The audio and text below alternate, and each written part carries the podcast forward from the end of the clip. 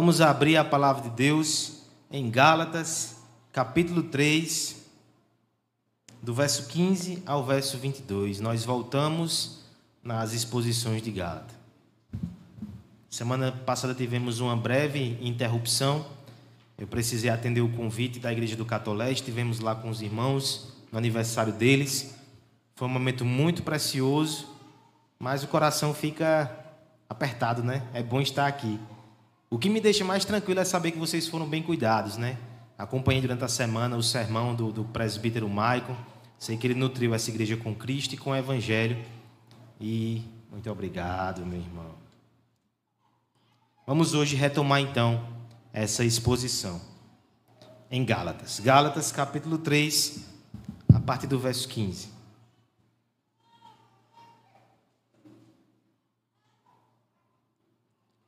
Irmãos, falo como homem. Ainda que uma aliança seja meramente humana, uma vez ratificada, ninguém a revoga ou lhe acrescenta alguma coisa. Ora, as promessas foram feitas a Abraão e ao seu descendente. Não diz, e aos descendentes, como se falando de muitos, porém como de um só, e ao teu descendente, que é Cristo. E digo isto: uma aliança já anteriormente confirmada por Deus, a lei, que veio 430 anos depois, não pode abirrogar, de forma que venha a desfazer a promessa. Porque se a herança provém da lei, já não decorre da promessa, mas foi pela promessa de Deus que ela, ele a concedeu gratuitamente a Abraão. Qual, pois, a razão de ser da lei? Foi adicionada por causa das transgressões até que viesse o descendente a quem se fez a promessa. E foi promulgada por meio da mão de anjos, pela mão de um mediador. Ora, o mediador não é de um, mas Deus é um. É porventura a lei contrária às promessas de Deus? De modo nenhum.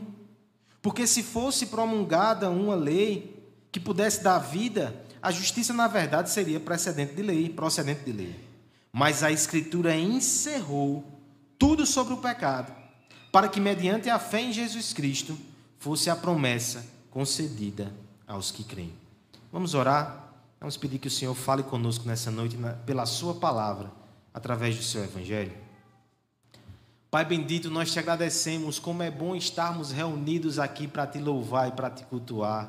Como é bom estar com a tua família, com a igreja, com o corpo de Cristo. Nós te louvamos e nós te agradecemos pelo privilégio. E pedimos uma coisa só mais nessa noite. Fala conosco.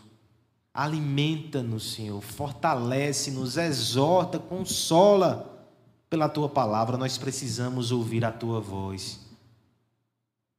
Que essa voz seja ouvida no poder do Espírito Santo de Deus, para a tua glória, para a nossa alegria, no nome de Jesus. Amém. o Evangelho, o tão falado Evangelho, a mensagem de que Deus amou pecadores e entregou o seu Filho Jesus para a salvação desses pecadores, é a melhor notícia que alguém pode receber nessa terra. É a promessa mais impactante, impressionante que ouvidos humanos podem perceber. E na verdade sequer podem perceber, porque ela é abismal. Nós recebemos pela fé de tão inacreditável que é essa notícia, essa boa nova. O santo, o justo, o perfeito entregou-se por injustos, pecadores e imperfeitos. E essa promessa, ela é ainda mais surpreendente quando nós consideramos o seu caráter irrevogável.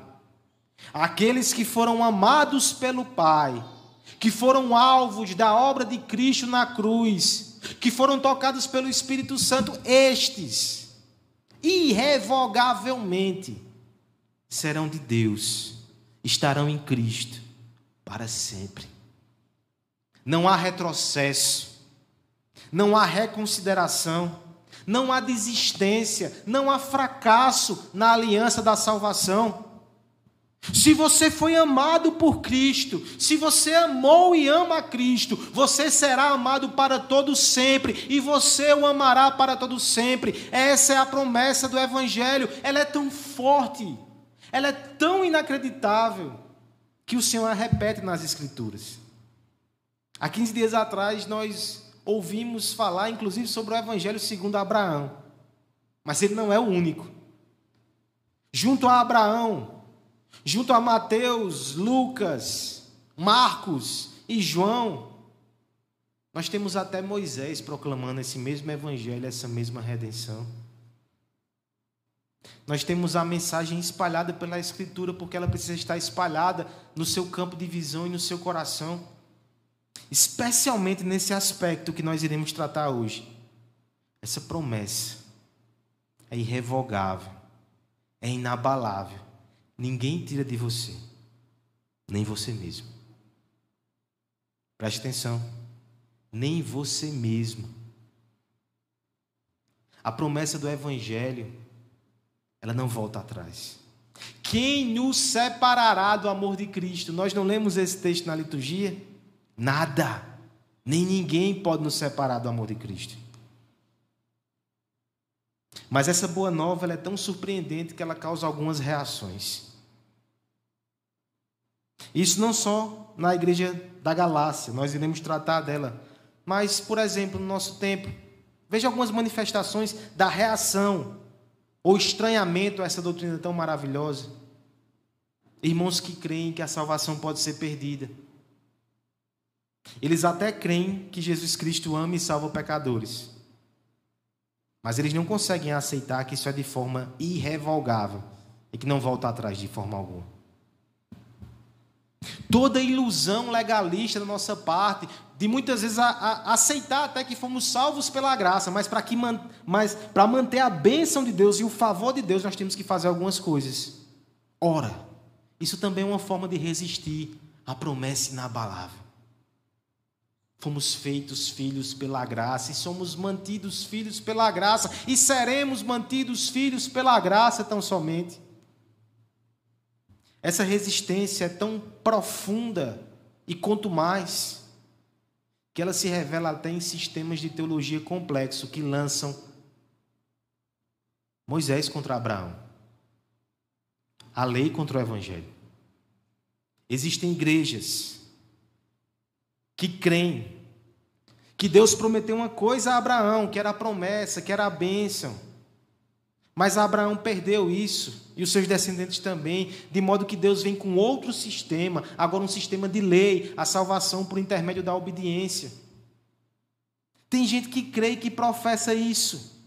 Não entenderam Abraão, não entenderam Moisés, não entenderam Jesus Cristo, não entenderam Paulo. Paulo está aqui nessa noite, nesse texto, para corrigir esse equívoco. Agora eu não quero tratar com você nessa noite meramente desse equívoco teológico, bíblico. Eu quero tratar do equívoco do seu e do meu coração, que é resistir à permanência incondicional da graça de Deus sobre nossas vidas. Toda essa dificuldade intelectual, por detrás dela tem uma incompreensão do nosso coração. Não faz parte da nossa experiência isso, que um Deus tão perfeito insista, persista e nos ame até o final, apesar de nós mesmos. Mas eu quero proclamar isso a plenos pulmões, irmãos, dessa noite. O diabo não pode te afastar de Cristo. O mundo não pode te afastar de Cristo. O seu pecado não pode te afastar de Cristo. Ele vai ser vencido. A lei do Senhor que nos expõe, nos humilha e nos constrange por causa do pecado, também não vai nos afastar de Cristo se você pertence a Ele. A promessa é inabalável. Paulo não vai corrigir somente os judaizantes. Ele deve corrigir o meu e o seu coração também nessa noite. Nós veremos que a promessa do Evangelho ela é inabalável por pelo menos três razões. Primeiro, por causa de quem prometeu, versos 15 e verso 17. A promessa do Evangelho é inabalável também por causa de quem recebeu essa promessa. Versos 16, 19 e 20. Perceba que os versos estão um pouco, né? Foi difícil essa semana. A promessa do Evangelho ela também é inabalável, por causa do que foi prometido. Versos 18, 19, 21 e 22. Essa promessa é inabalável por causa de quem prometeu, de quem recebeu a promessa e por causa do que foi prometido. Primeiro, veja, irmãos, que essa promessa é inabalável por causa de quem a prometeu. Vamos ler os versos 15, 16 e 17? Peço ajuda da igreja nessa leitura. Irmãos,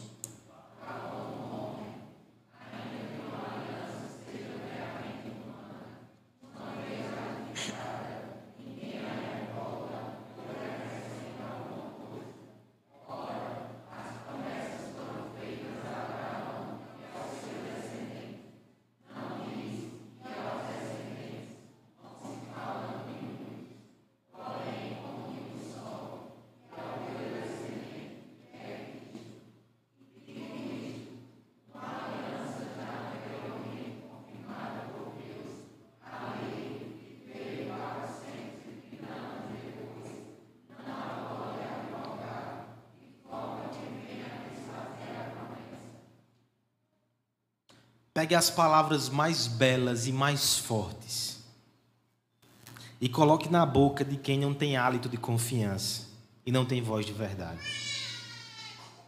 As promessas mais significativas na boca de quem não é confiável torna-se um abismo de frustração.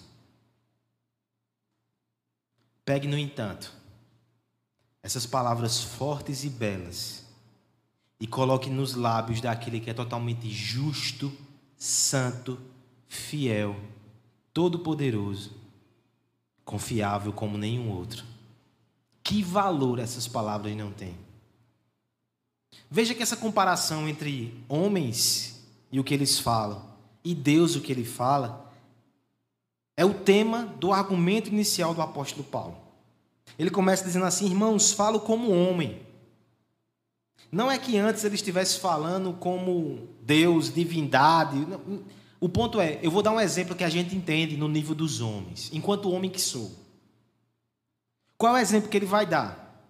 Ele vai dizer: quando uma aliança humana é firmada, ela não volta atrás. Aquilo que nós nos comprometemos, que nós nos acordamos, que a gente contrata, deve ser cumprido. Não volta atrás. O que, é que ele está falando? Porque Paulo de repente interrompe o seu argumento. Lembra do argumento anterior? Ele estava falando sobre a lei, sobre Moisés, sobre Abraão. Aí ele começa a falar sobre contrato, sobre aliança. No verso 16 ele explica do que ele está falando. Ora, as promessas foram feitas a Abraão e ao seu descendente. Não diz, e aos descendentes, como se falando de muitos, porém como de um só, e ao seu descendente que é Cristo. Deixa essa parte final por enquanto aqui. Eu quero só destacar qual é o assunto que está na mente dele. Ele está dizendo: pare e pense uma coisa aqui, como funciona. Deus fez uma aliança com Abraão. Se ele fez uma aliança com Abraão, ele que é santo e perfeito, ele não volta atrás. Nós estamos acostumados com pessoas que falam e desmentem com pessoas que contratam e não honram, com pessoas que prometem e decepcionam. Mas nós conhecemos homens e mulheres que são dignos e que a palavra empenhada deles tem valor. Imagine então Deus.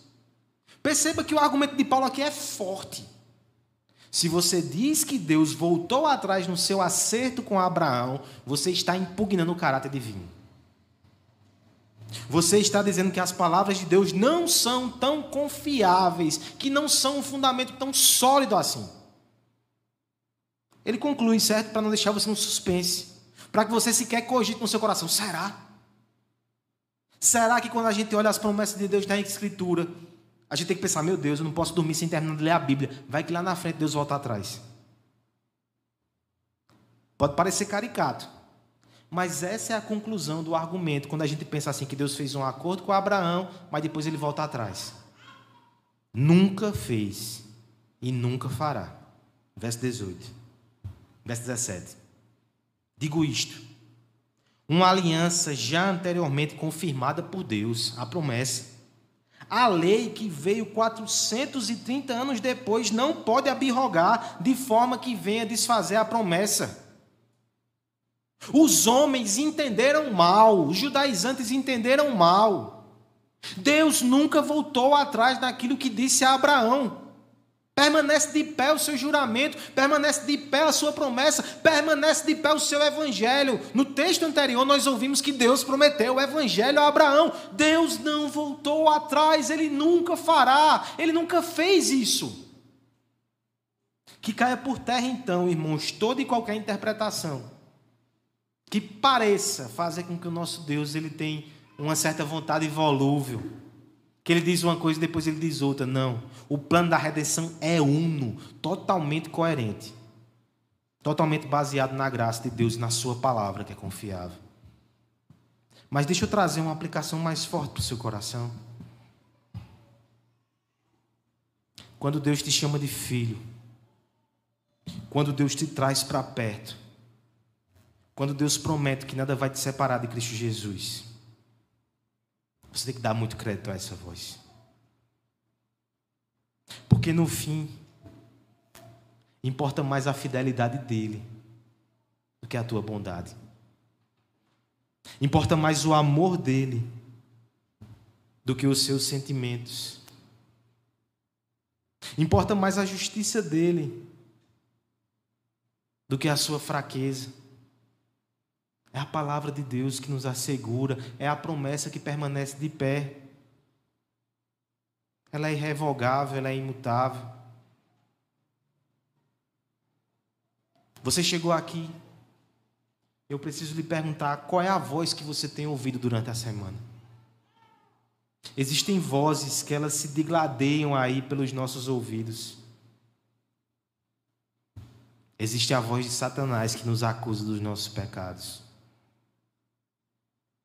a gente peca. E o acusador vem com o dedo em riste na nossa direção. Hipócrita. Tá bom de você parar de fingir que é crente. Tira logo essa máscara e vai para o mundo. O nosso coração às vezes também fala. Ele fala sobre desespero, ele fala sobre desistir. O mundo fala dizendo que nós somos um deles ainda, devemos voltar para a vida de pecado que tínhamos antes. São tantas vozes. Até teologia ruim vem com as suas vozes também. Eu quero que nessa noite você escute a voz de Deus. Lembre do texto que o presbítero André leu no começo da liturgia. Que salmo lindo. Lê esse salmo hoje de noite, lê esse salmo durante a tua semana. Que salmo forte, irmãos.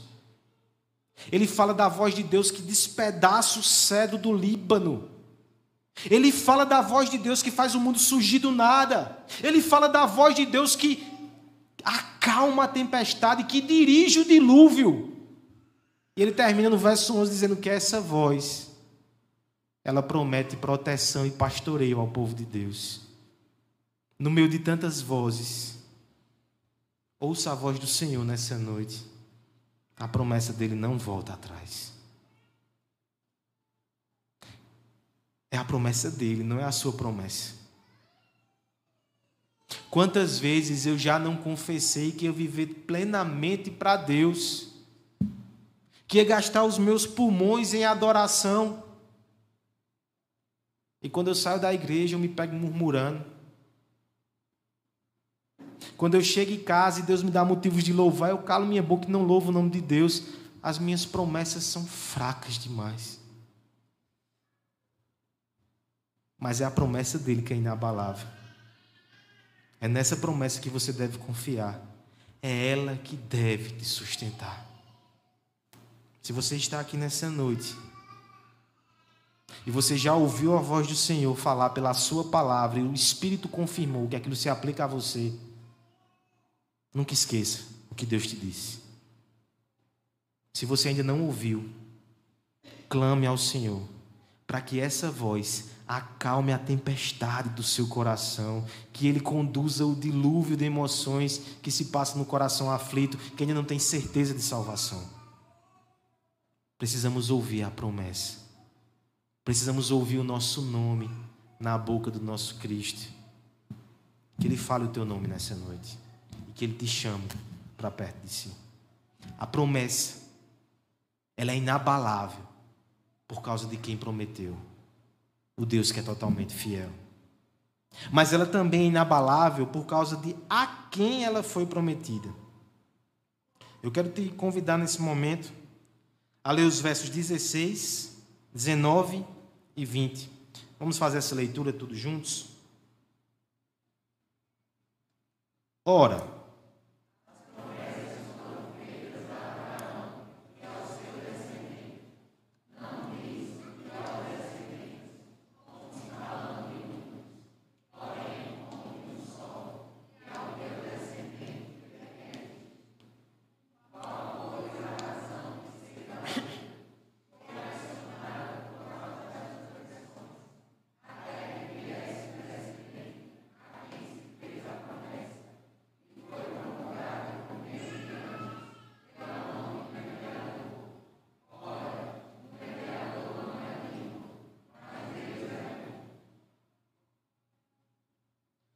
Imagine duas situações.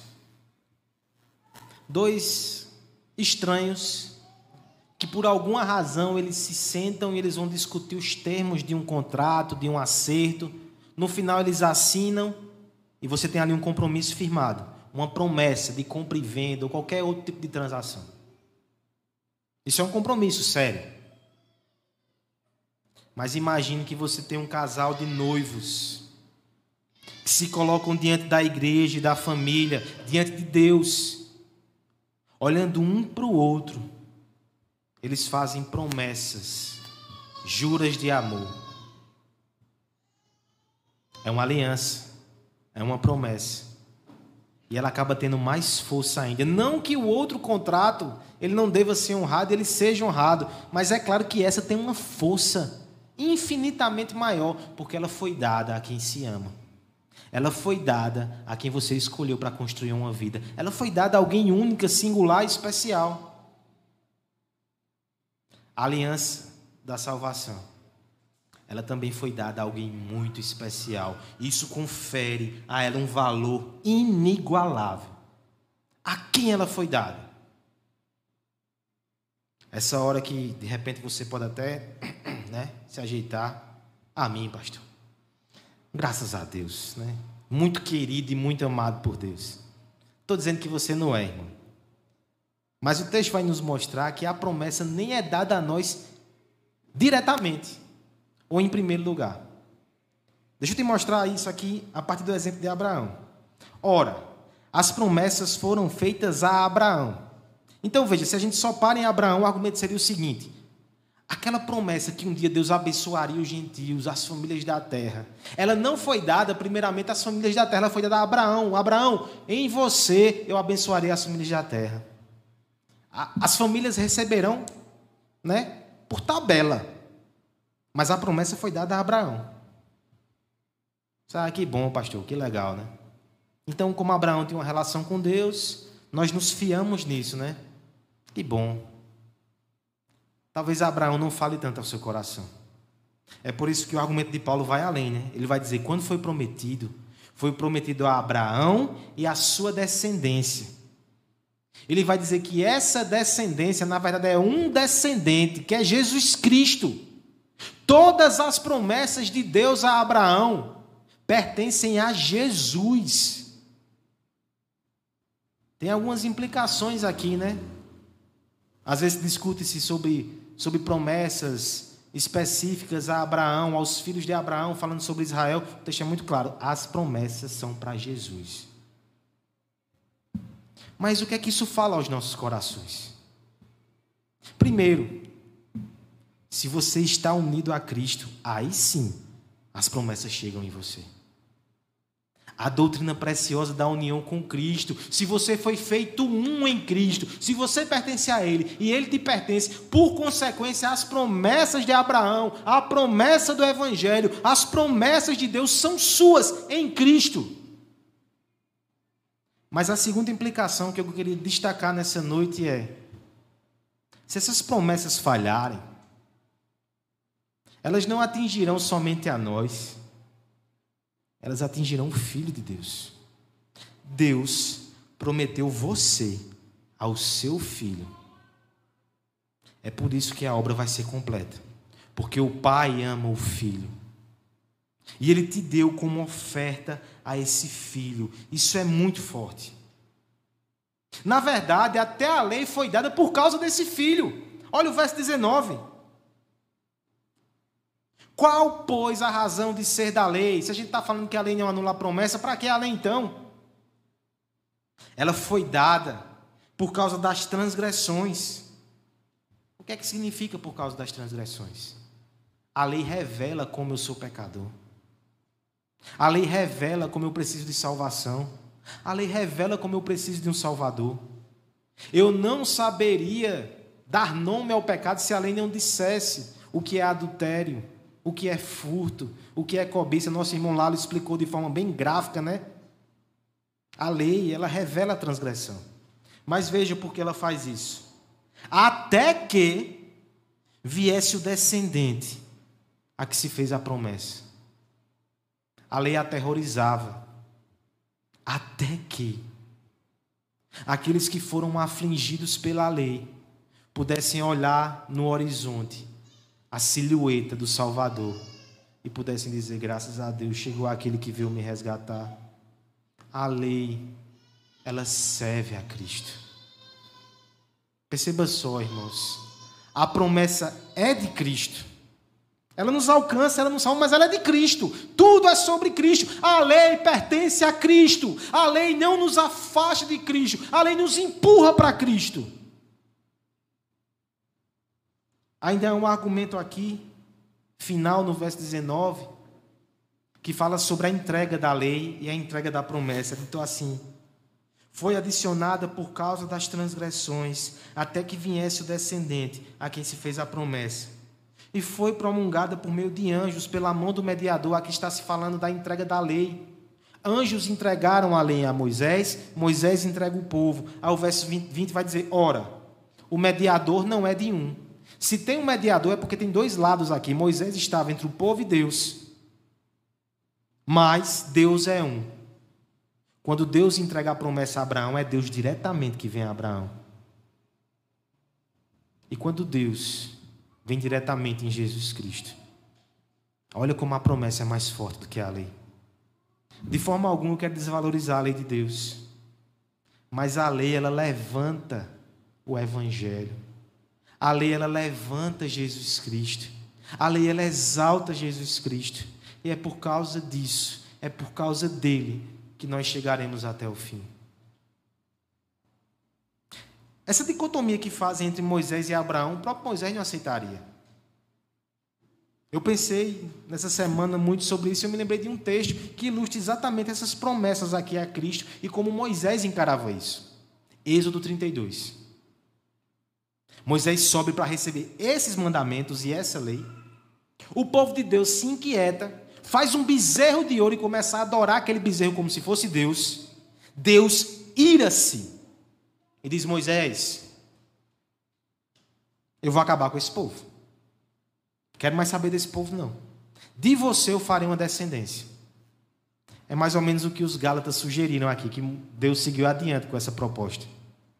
Só que não é isso que a Escritura revela. Moisés intercede por eles. Senhor, não faça isso por dois motivos. Primeiro, a glória do teu nome. O que dirão os egípcios? Deus é forte para tirar o povo do Egito, mas não é forte para levar até o final. A glória do teu nome, Senhor. Leva esse povo até o final. Nos faz lembrar a primeira verdade. Né? Deus não prometeu, a glória do nome dele está em jogo. Mas o segundo argumento é o mais interessante. Moisés diz: Senhor, Lembra da promessa. Lembra de Abraão. O Senhor prometeu que ia salvar a descendência dele. Moisés, ele apela para a promessa. Ele apela para o descendente. Ele apela para Cristo. E ainda hoje, é isso que acontece, irmãos. Quando nós começamos a afundar, quando nós começamos a desanimar, quando o pecado parece ter vitória sobre nós, quando o inimigo levanta acusações, a defesa ainda é a mesma. Senhor, é a glória do teu nome, restaura essa, esse servo. Senhor, lembra da promessa, lembra de Cristo. Porque Cristo não somente nos recebeu como promessa e como herança, Cristo derramou sangue santo por nós. Ele não vai ser frustrado.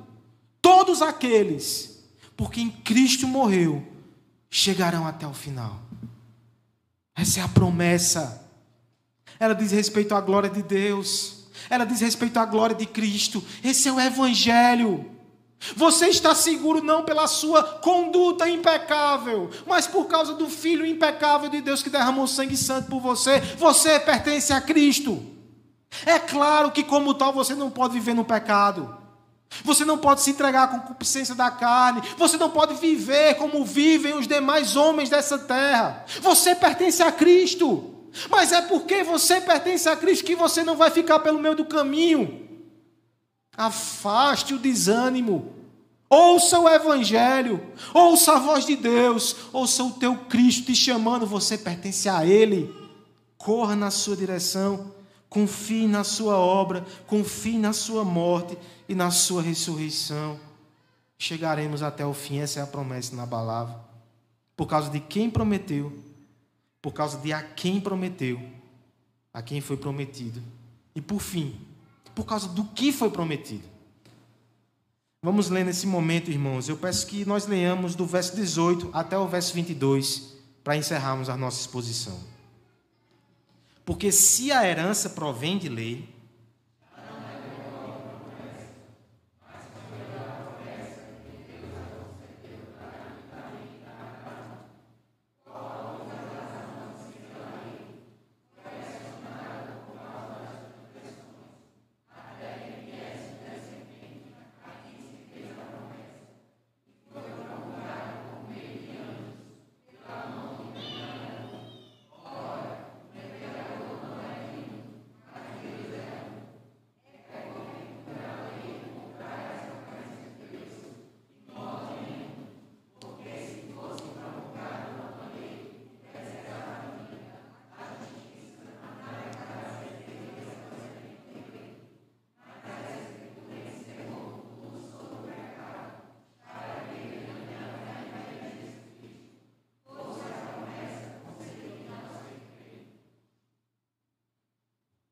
Muitas vezes a nossa principal dificuldade é porque nós não entendemos a promessa de Deus.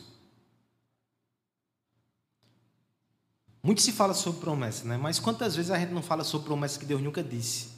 Coisas materiais, bênçãos terrenas que Ele pode dar ou não, mas Ele nunca prometeu. Mas nós frequentemente negligenciamos as promessas que ele fez na palavra e a principal promessa que é a redenção em Cristo. Lembra do que ele prometeu a Abraão? Eu vou salvar você e vou salvar a sua descendência. Eu vou te abençoar. A palavra a Abraão foi: Eu farei, eu farei, eu farei. Aí de repente vem a lei e diz: faça, faça, faça. A gente parece não entender essa relação. O que a gente tem que entender é que a promessa que veio antes da lei, ela nos diria que Deus faria o que fosse necessário para que fôssemos dele.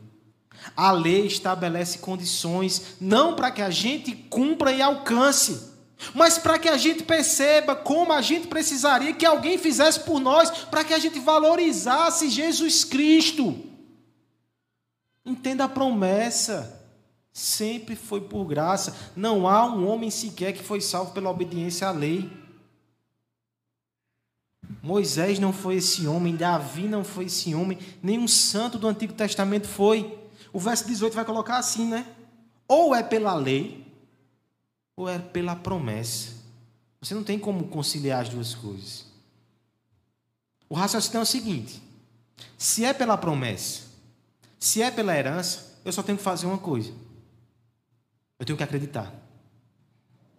Se alguém chega para mim e diz, Rodrigo, eu vou te dar uma casa. e só diz isso. No dia seguinte, eu não preciso estar na casa dele consertando as coisas.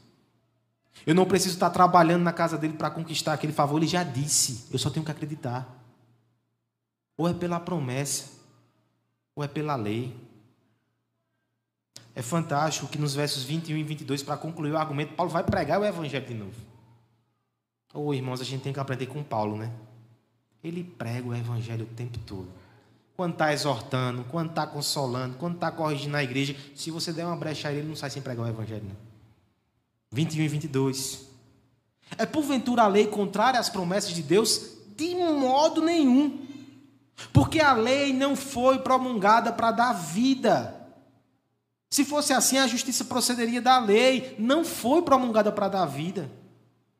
Mas a Escritura encerrou tudo sobre o pecado, para que, mediante a fé em Jesus, fosse a promessa concedida aos que creem. A lei nos esmaga, para que a gente possa olhar para o céu e diga: Senhor, me salva e do céu vem Jesus Cristo. A lei fere o nosso orgulho para que Cristo venha e nos cure com a sua graça. A lei nos lança ao pó para que Jesus nos leve à morada celestial. A lei nos apresenta um inferno, a condenação e a culpa para que Jesus nos apresente o céu, o acolhimento e a nova vida que Ele nos dá através da Sua cruz. Sempre foi por graça, sempre foi por Cristo e sempre será. Abandone todos os esquemas de interpretação da Bíblia que não entendem isso. Talvez você chegou com muitos conceitos aqui, deixe-os todos Sempre foi graça. Mas eu quero terminar falando ao seu coração. Deus sempre lida conosco, não pelo desempenho, mas pela sua promessa. Não pela nossa bondade, mas pela sua fidelidade. Sempre foi e sempre será por graça. O mérito diante de Deus é um engodo, é uma falácia. A graça de Deus é o chão no qual pisamos, é a escada que nos leva ao céu, é a chuva que cai e que refresca a alma sedenta. É a chuva que faz com que os nossos campos eles floresçam e produzam bons frutos, boas obras, santidade, que é gratidão, que é resposta, mas é a graça, sempre foi a graça e sempre será a graça. A graça fez com que você recebesse um afago do céu. É a graça que cuida de você hoje. É a graça, é o Evangelho, é Cristo que vai cuidar de você até o final da sua vida. Você nunca parou para pensar assim: será que um dia eu vou estragar tudo? Eu estou construindo aqui essa caminhada cristã, mas será que um dia não vai vir um pecado, uma tentação que vai me dar uma rasteira? Já vi tanta gente destruindo a família, desonrando o seu nome, perdendo a fé. Será que isso não vai acontecer comigo? Ouça o seu Deus falando hoje. Ele prometeu que você será dele. Ouça Cristo. Você o pertence. Ele te comprou com sangue santo. E a promessa é uma só: graça, salvação em Jesus Cristo. Agora me entenda. Essa promessa não é para todos. Não se iluda. Se você não tem amor verdadeiro a Cristo, se você não está disposto a morrer por você, por Cristo, e negar o que for preciso para estar com Ele, essa promessa não pertence a você. Ele morreu por pecadores. Ele não abandona pecadores. Mas ele morreu por pecadores arrependidos e por pecadores que estão dispostos a abandonar os seus pecados por amor a Cristo.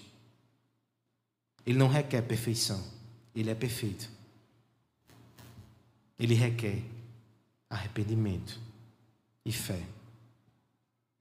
Se você ainda não tem convicção de que essa promessa é sua, Não existe assunto mais urgente na sua vida.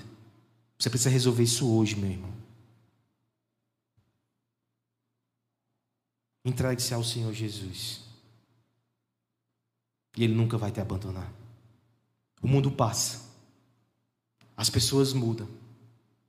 A gente muda, né? Cristo não. Entregue-se a Ele. Confie nele. E seja abraçado pela promessa que nunca falha a promessa do amor eterno